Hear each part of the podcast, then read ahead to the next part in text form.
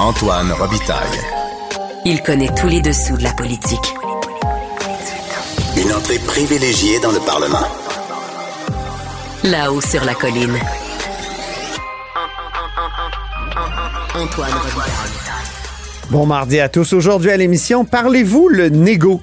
C'est une langue bien particulière, très en vogue actuellement, pleine de concepts et de règles surprenantes, comme blitz, intensification, table, sectoriel, dépôt, entonnoir, instance, etc.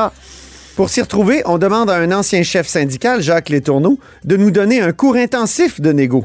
Ensuite, Dave Noël nous fait sa chronique Les actualités de l'histoire, qui porte aujourd'hui sur les traces de Napoléon au Québec et la tentative avortée dans les années 70 d'installer l'énergie nucléaire chez nous. Mais d'abord, mais d'abord, c'est l'heure d'échanger avec un ami du bureau parlementaire du journal à l'Assemblée nationale. Réminado. Tout a été mauvais. Ça a été un spectacle désolant. C'était triste de voir ça. Antoine Robitaille. On sait bien, vous voulez faire du nationalisme. Mais non, on veut justement contrebalancer cette délocalisation-là politique. La rencontre. Un jour, on fera notre débat. Oui, oui, bien sûr. Métal sur métal. C'est le moment de vérité. La rencontre. Nado Robitaille. Mais bonjour, Rémi Nadeau. Bonjour Antoine. Mon ami le chef de bureau parlementaire à l'Assemblée nationale. T'en as marre un peu des négos, euh, Rémi, et tu trouves que ça a des effets délétères sur les enfants? Oui, et je n'en reviens pas, Antoine, euh, que l'on assiste à des négociations qui s'étirent, euh, des grèves qui n'en finissent plus, et qu'on ne réalise pas davantage le- l'urgence qu'il y a de dénouer tout ça et de faire en sorte que les jeunes puissent reprendre leur milieu d'apprentissage euh, scolaire. Mhm. Euh, et tu vois, là, aujourd'hui, en ce mardi, de plus en plus de voix s'élèvent. Il y a des chroniqueurs qui l'ont, qui l'ont souligné. Ben, tu as fait un bon papier, Antoine, toi-même, Oui. euh, dans le journal aujourd'hui. Et tu sais, je souligne qu'aujourd'hui, donc, des pédiatres qui ont euh, pris euh, la parole sur la place publique pour dire que là, il va vraiment falloir que les jeunes retournent à l'école.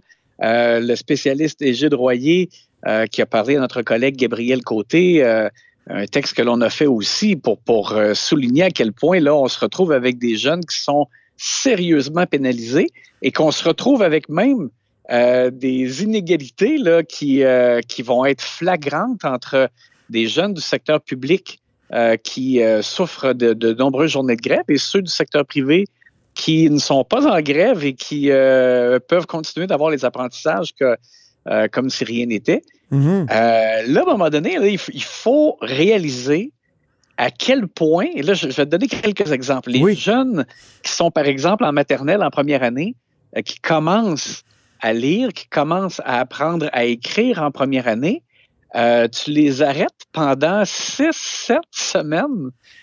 C'est ça. pas vrai C'est pas vrai que ça n'a pas d'impact. là. Ben oui. Euh, Quand ils, quand ils vont euh, reprendre, euh, il y aura donc du travail à faire pour re- retrouver, je dirais, le, le niveau où ils étaient avant cette grève-là. Et là, ça n'enlève pas tout le temps perdu euh, pour la suite des choses. Comment ils vont faire pour euh, avoir, euh, pour être capable d'avoir ce qu'ils ce qu'ils devaient apprendre et, et être là où ils devaient être rendus à la fin de l'année scolaire? Euh, comment ça sera possible, je me le demande. surtout quand on découvre ce qu'on discute euh, aux tables de négociation, tu sais, les congés parentaux, des assurances. Ben, Il n'y aurait pas moyen de discuter de ça euh, alors que les enfants restent à l'école ou pendant l'été alors qu'ils sont en vacances. C'est Eh, ça qui est incroyable. Ben c'est ça. Je, je lisais le, le texte d'un collègue de la presse, Tommy Chouinard, qui dans lequel il Très détaillé, là, oui. il était question justement des droits euh, des, des congés parentaux. Euh, écoute, c'est pas normal qu'après des mois, ça fait des mois là, que ces discussions-là euh, sont commencées, qu'on en soit dans ce, ce- à ce genre de, de préoccupation-là euh, dans le cadre des négociations. Là, après des semaines de grève, on est censé être au cœur là, de, du litige. Puis, tu sais, les, les professeurs n'arrêtent pas aussi de dire que c'est pas une, c'est pas une question d'argent, euh, qu'ils sont à bout de souffle, qu'ils ont besoin d'avoir moins d'élèves par classe. Mais je ça, c'est, c'est soit des aides à la classe ou autre chose, mais c'est ça le. le, le Mais le gouvernement répond, on du peut pas en inventer des, des, des professeurs, des enseignants? Non. C'est, on Ça, peut c'est pas en là- créer par euh, clonage, là?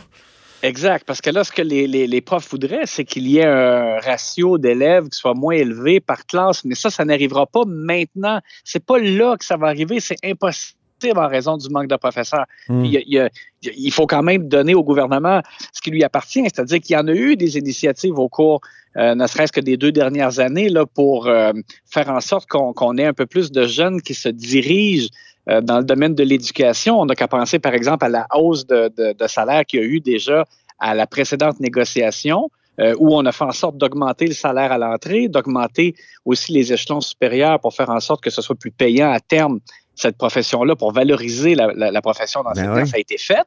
Et puis aussi, il y a le fait que euh, on a euh, donné de généreuses bourses là, euh, de- pour que les jeunes euh, choisissent euh, d'aller, par exemple, faire un, un bac en enseignement. C'est des milliers de dollars qu'on leur donne par année. Donc, c'est censé attirer des jeunes vers ces formations-là, puis faire en sorte que dans peut-être 4-5 ans, il, y en- ait davantage. Bon, il y, a- a plein de, trucs comme cela, mais en attendant, c'est sûr que ça peut pas arriver. Il n'y aura pas un, ratio euh, parce que ça serait pas applicable. Ça prendrait d'autres profs pour euh, occuper de, nouvelles classes et il n'y en a pas. Donc, alors il, faut vraiment qu'on soit dans le tangible, dans le concret, dans le, les, tout ce qui peut être possible là, de, de faire pour euh, donner euh, un peu d'oxygène aux professeurs. Mais après ça, ben, il, faut, euh, il faut régler puis euh, ramener les jeunes à l'école parce que Exactement. je, je vais, tantôt, je te parlais des plus jeunes, là, mais Mhm. il y a d'autres exemples aussi. Si on prend l'inverse, si on prend par exemple les jeunes de secondaire 4, tu sais Oui. qu'après ça, quand ils vont choisir euh, par la suite un cégep ou un, un cheminement pour aller vers l'université, puis les- dans les, les programmes contingentés, ben c'est leur note de secondaire 4 qu'on va regarder. Et s'ils ont eu la moitié de l'apprentissage dans leur année, ben, ils n'auront pas les mêmes résultats que ceux, par exemple, du secteur euh, privé. Ouais. C'est complètement injuste. Là. Ça- ça- moi, je, suis estomaqué qu'on ne soit pas davantage aux abois Mhm. après. Écoute, jeudi, ça va faire 18 jours Oui. de grève. Puis pour les, on est les encore- les profs sont, en, sont syndiqués à l'FR. On est encore en intensification. On refuse de dire le mot blitz.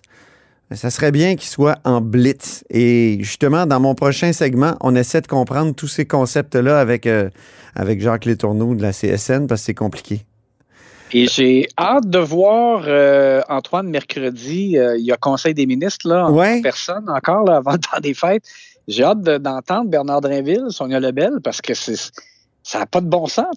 On ne peut pas se permettre juste de dire on devrait être correct peut-être pour arriver à une entente avant Noël. Tu sais, je, je, je- moi, je, les, les bras m'en tombent, là, Mhm. c'est urgent.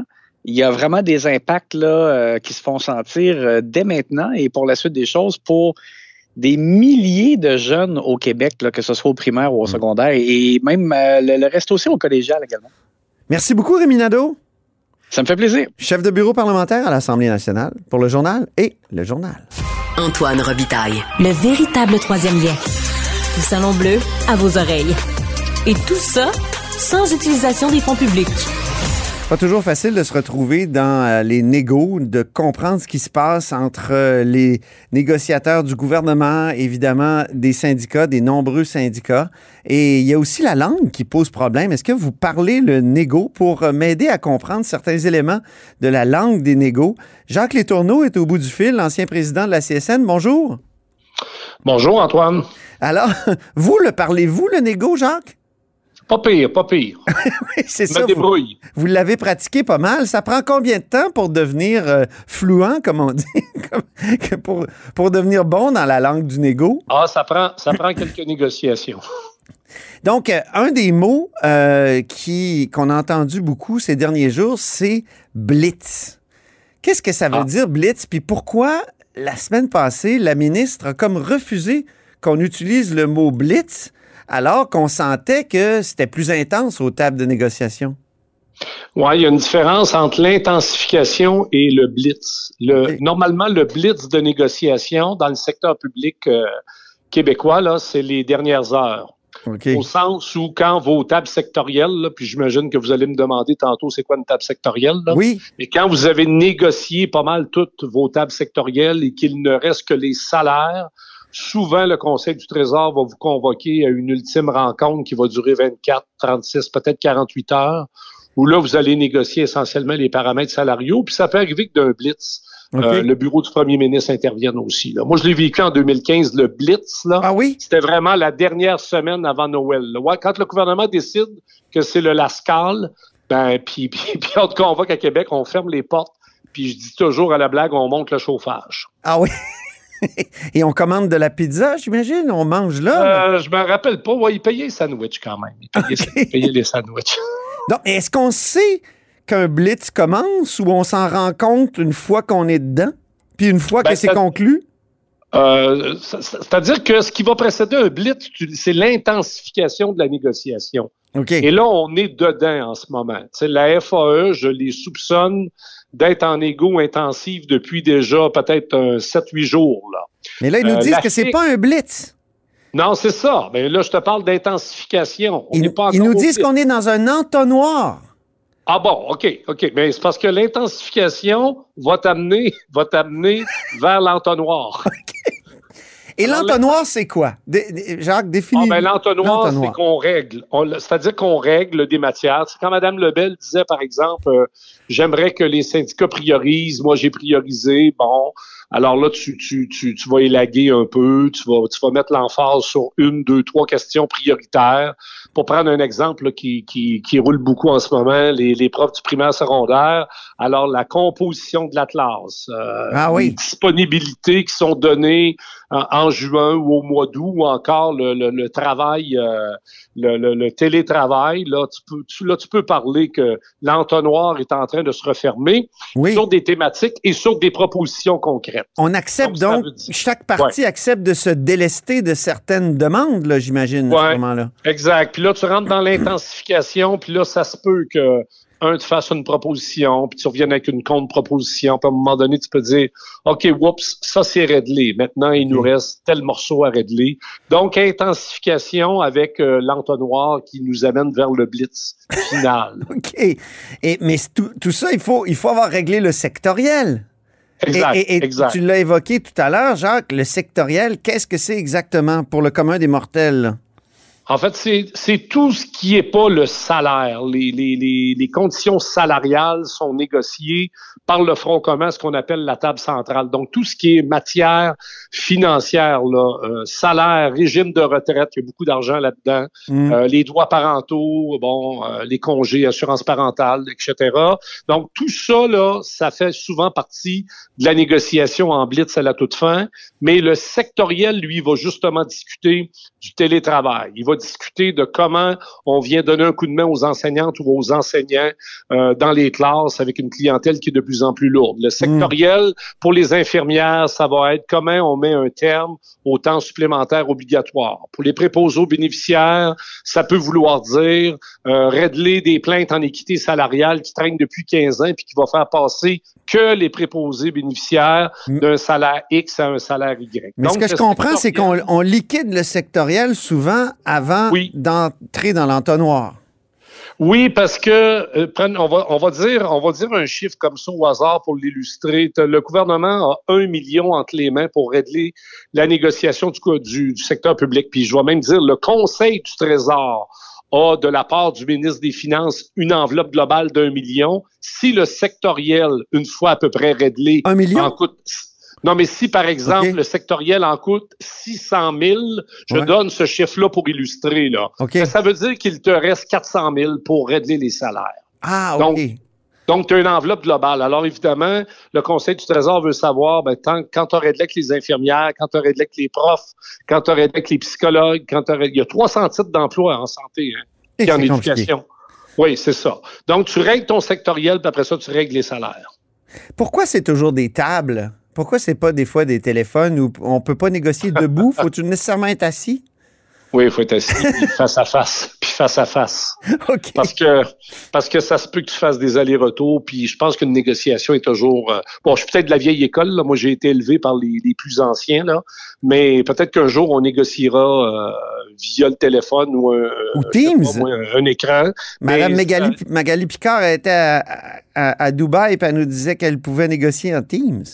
Euh, C'est-à-dire qu'elle pouvait participer à une rencontre politique avec le Conseil du Trésor. Ah, OK. Mais Magali Picard n'aurait pas négocié euh, le, le, le blitz final sur les salaires à partir de Dubaï. Là. Oubliez ça. là. D'ailleurs, le Conseil du Trésor lui aurait probablement dit on, vous, on vous veut euh, Oui. au complexe euh, euh, G, je pense à Québec, là, je me souviens Oui. plus lequel, là, sais, les beaux buildings gris. Là. Le H. Bon, ben, oui. c'est le H, le G, je sais plus trop lequel, là, mais c'est là que ça se passe, là, quand tu fais le blitz final.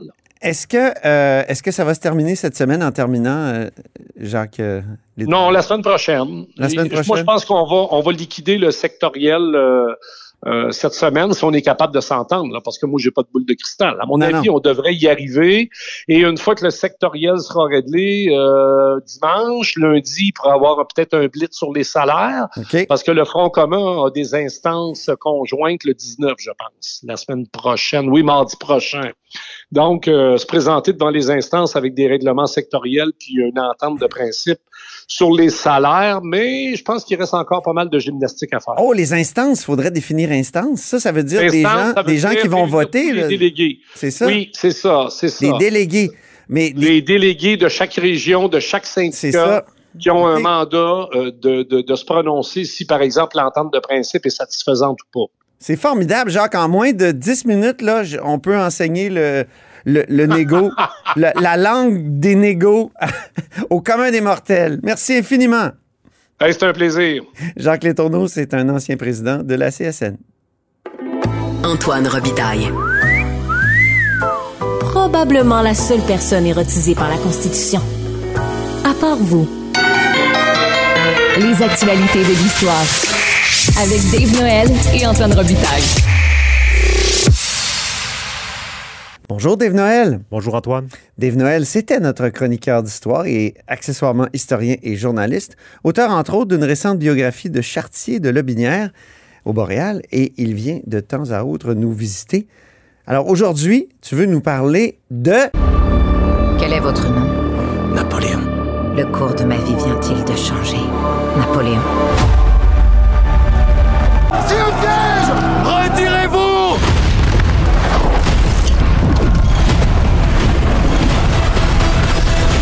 Oui, Napoléon, à l'occasion de la sortie du film Napoléon de Ridley Scott. On en a parlé la semaine passée. Et aujourd'hui, tu veux nous présenter certaines traces de Napoléon ici au Québec?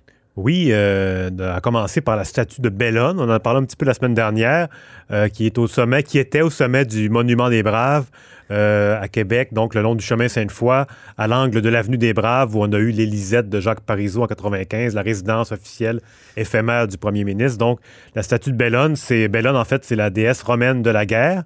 Euh, c'est une statue assez imposante, mais qu'on voit très, très mal parce qu'elle est juchée au sommet d'une colonne de 22 mètres de haut en fonte, une colonne qui a été érigée entre 1855 et 1863 pour euh, commémorer les braves euh, de la bataille de Sainte-Foy de 1760, qui est un peu la bataille revanche des plaines d'Abraham. On en a parlé la semaine dernière. Ils sont en train de la restaurer. Oui, elle est euh, démontée pour être restaurée. Le budget est estimé à 500 000 pour l'instant. Ça va sûrement être plus que ça parce que là, les, les- travaux commencent. Euh, elle va être de retour d'ici un an. Et en 1862, il y a le prince euh, Napoléon Jérôme, qui était un neveu de Napoléon Ier, euh, qui a offert cette statue-là pour couronner le monument qui était déjà en construction quand il est venu. Napoléon Jérôme, qui était également le cousin de Napoléon III, qui était l'empereur qui gouvernait la France à ce moment-là, à l'époque du Second Empire. Et donc, c'est un, beau vestige de la famille Bonaparte qui a régné sur euh, une bonne partie de l'Europe au début du euh, 19e siècle. Donc, c'est un premier euh, souvenir Mhm. napoléonien. Il y en a un deuxième qui est euh, plus subtil encore, qui est le tombeau de l'Aiglon, qui se trouve au cimetière Saint-Charles à Québec. L'Aiglon, premièrement, qui, qui est-il? C'est Napoléon II, c'est le fils de l'empereur Napoléon, le célèbre empereur. Il est né en 1811 et euh, lui n'a pas régné sur la France, euh, sauf du point de vue des bonapartistes, parce que quand Napoléon abdique après la bataille de Waterloo, il abdique en faveur de son fils Napoléon II et il va régner en principe euh, à peu près une quinzaine de jours avant qu'il soit tassé et qu'on ramène Louis XVIII euh, sur le trône de France.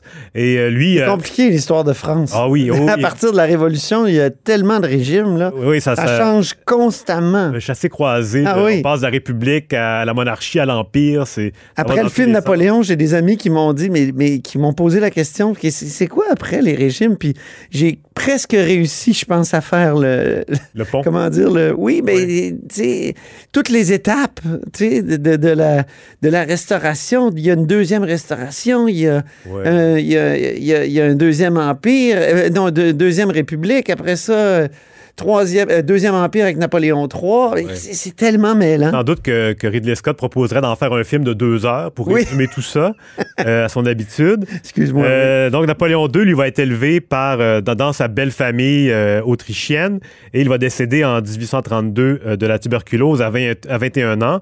On lui attribue la célèbre phrase Ma naissance et ma mort, voilà toute mon histoire, parce qu'en fait, il est, on le connaît pour ses dates Ben oui. extrêmes de sa vie. Il n'a pas eu le temps de faire grand-chose. Euh, à son décès, en fait, sa, sa mère, qui était. euh, qui gouvernait le duché de Parme en Italie, avait lui avait prévu, euh, avait prévu un tombeau pour recevoir sa dépouille à son décès, un sarcophage italien, donc de marbre blanc, Euh, mais finalement, il n'a pas été utilisé par Napoléon II, qui a plutôt été enterré en Autriche. Et euh, dans les années 1860, il y a un marchand de Québec qui se promène à Vienne, euh, ben, pas à Vienne, mais plutôt à- en Italie, et il découvre le, le monument euh, funéraire qui est vide, donc il la jette, le fait démonter et le, le réinstalle à Québec au cimetière Saint-Charles. Il va le surmonter d'un temple corinthien conçu par Charles Baillarger. incroyable Et donc, il est, donc, ce qui fait en sorte que le tombeau de Napoléon II, qu'il n'a jamais utilisé, bien sûr, mais quand même, se trouve à Québec. C'est un deuxième legs napoléonien. euh, il n'y a pas beaucoup de traces à part il y a des rues Napoléon là, oui, à Québec beaucoup- oui, pas seulement à Québec. Moi-même, j'ai grandi sur une rue Napoléon. ah Euh, d'où ta fascination pour le personnage C'est prédestiné, exactement. Et euh, il y a des rues Napoléon, puis il y a aussi les- le prénom Napoléon qui a été très populaire Oui. à une certaine époque. Et on a d'ailleurs eu un premier ministre au Québec qui s'appelait Simon Napoléon Parent, qui a gouverné le Québec entre 1900 et 1905, un libéral, euh, qui lui-même est né en 1855. Donc ça fait beaucoup référence au- à l'empereur Napoléon III plutôt que Napoléon Ier. Parce que Napoléon III, c'est un, empereur euh, bourgeois, euh, mais oui respectable. Donc c'est un prénom qu'on pouvait donner à ses enfants à cette époque-là. C'est fascinant. Il y a un Napoléon Plouffe aussi. Je veux dire, c'est Oui. très. Oh. dans- évidemment, dans, dans la série du même nom. Donc, c'était. euh, c'était pas le cas en France, je pense. Napoléon, il n'y en a pas en France. Euh, si je ne m'abuse. euh, je crois que c'était plus délicat là-bas. Oui, hein? Les- c'est- comme des Jeanne d'Arc. Oui, oui. Mais même Oui. aujourd'hui, c'est un nom qui est beaucoup plus rare, en fait. Ah, bah déjà- oui.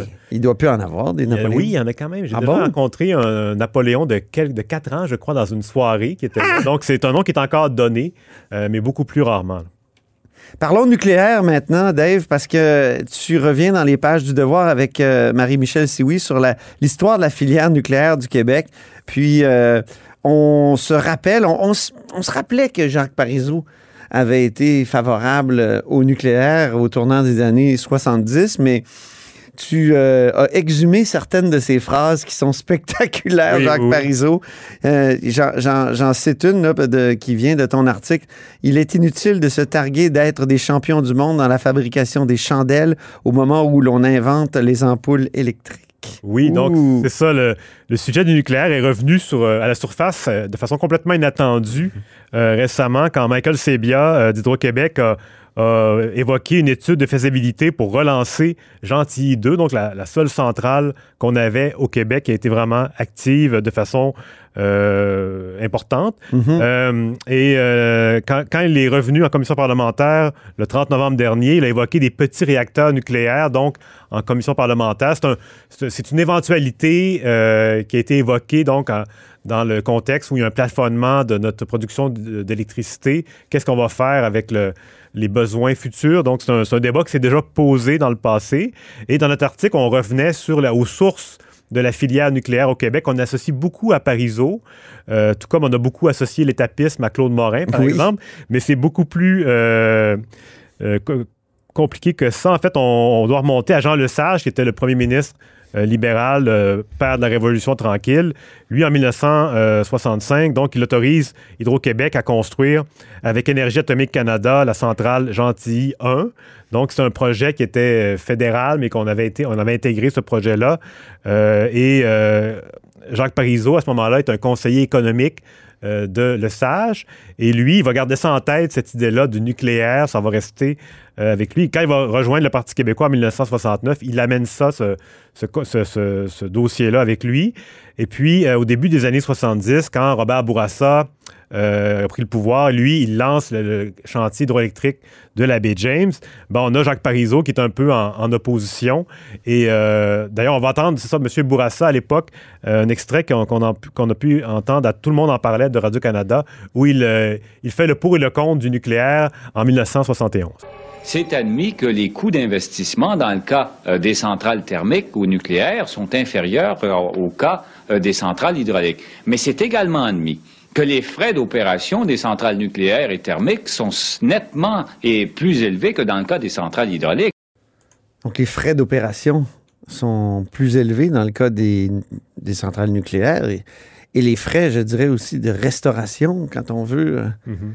Mais à l'époque, en, 71... Euh, il y avait raison, dans le fond, c'est ça je veux dire. Robert Bourassa avait tout à fait raison. Mais il y avait des, coûts qui étaient difficiles à, évaluer à l'époque. Surtout que la baie James était très loin. Comment amener l'électricité, les aménagements que ça nécessitait oui, il a fallu inventer le fil qui transporte euh, une grande quantité d'électricité. Parce que là-bas, c'est des barrages qui sont différents de ceux qu'on a en tête quand on pense à un barrage, par exemple, de Manic, où là, on a un, mur en ciment qui, bloque une rivière. Là-bas, c'est beaucoup plus du terrassement, des, c'est immense, c'est gigantesque. Donc, euh, et euh, ce qu'on a voulu montrer aussi dans le texte, c'est qu'à l'époque, Jacques Parizeau n'était pas cavalier seul. Il y avait vraiment beaucoup de gens qui pensaient comme lui, à commencer par René Lévesque, qui défendait la filière nucléaire. Euh, notamment à titre de chroniqueur au Journal de Montréal. Euh, à l'époque, chaque semaine, il avait sa chronique et il en parlait. Et puis, euh, en 1975, ça c'est un, le document ici avec, avec nous, on a le président d'Hydro-Québec, Roland Giroux, qui lui a voulu aller plus loin que même que Parizeau. en fait, lui, il proposait de construire une trentaine de réacteurs nucléaires sur une période de 15 ans donc entre 1985 et l'an 2000. Euh, et il y avait même, Hydro-Québec a localisé six emplacements où, on pourrait mettre ces réacteurs nucléaires-là. Euh, je, les, je, les, ai ici, donc Beauharnois, euh, Grondine à côté de Deschambault, Sainte-Croix sur la rive sud, pas très loin de la Binière, euh, Montmagny, Saint-Roch-des-Aulnay et Rivière-des-Caps. Donc, euh, c'est vraiment tout le long du Saint-Laurent, on aurait eu des, des cheminées nucléaires, ou en tout cas, on aurait eu des, la silhouette de ces centrales-là. disons que le paysage n'aurait plus été le même. Un peu moins bucolique. Peut-être, oui. Heureusement qu'il y a eu l'accident de Three Miles Island aux États-Unis. Ben, le projet, c'est ça, c'est pas vraiment ça qui va le l'empêcher de, naître, c'est plutôt euh, dans en fait dans les années euh, en fait quand, René Lévesque prend le pouvoir en 76, euh, c'est son ministre Guy Joron qui lui dévoile la, une politique énergétique et il va mettre un moratoire sur le développement de cette filière-là. Et par la suite, ben, la crise économique des années 80, les accidents nucléaires, donc en Pennsylvanie en 79 et par la suite Enfin, Tchernobyl dans les années 80, ça va vraiment euh, jeter un froid sur ces projets-là. Ça va refroidir, comme on dit, Tout à fait, nucléaire. Et en 2012, donc, on a le gouvernement marois. Euh, une de ses toutes premières décisions, ça va être de euh, fermer Gentilly 2 euh, C'est intéressant dans le texte, vous soulignez que Pierre Duchesne, qui est le biographe de Jacques Parizeau, il est à table, évidemment, parce qu'il est ministre de Pauline Marois. Et lui, il en avait parlé quand il a fait sa biographie du nucléaire et il, me disait que euh, Jacques Parizeau n'aimait pas trop revenir sur cet épisode, cette période-là cette période de sa vie, euh, mais il n'aimait pas non plus parler du budget de l'an 1. Donc, il y avait des sujets qui, sans être nécessairement tabous, il n'était pas très à l'aise. Donc, il, ne s'attendait pas trop. C'était comme des faux pas dans, dans sa magnifique carrière. Oui, oui, oui. Ben, merci infiniment, Dave Noël. Merci, Antoine. J'appelle que Dave Noël est historien et journaliste, auteur, entre autres, d'une récente biographie de Chartier de la Binière au Boréal. Et c'est ainsi que se termine La Haut sur la Colline en ce mardi. Merci beaucoup d'avoir été des nôtres. N'hésitez surtout pas à diffuser vos segments préférés sur vos réseaux. Ça, c'est la fonction partage, mais c'est aussi le bouche à oreille. Hein. Et euh, je vous dis ben à demain. Cube Radio.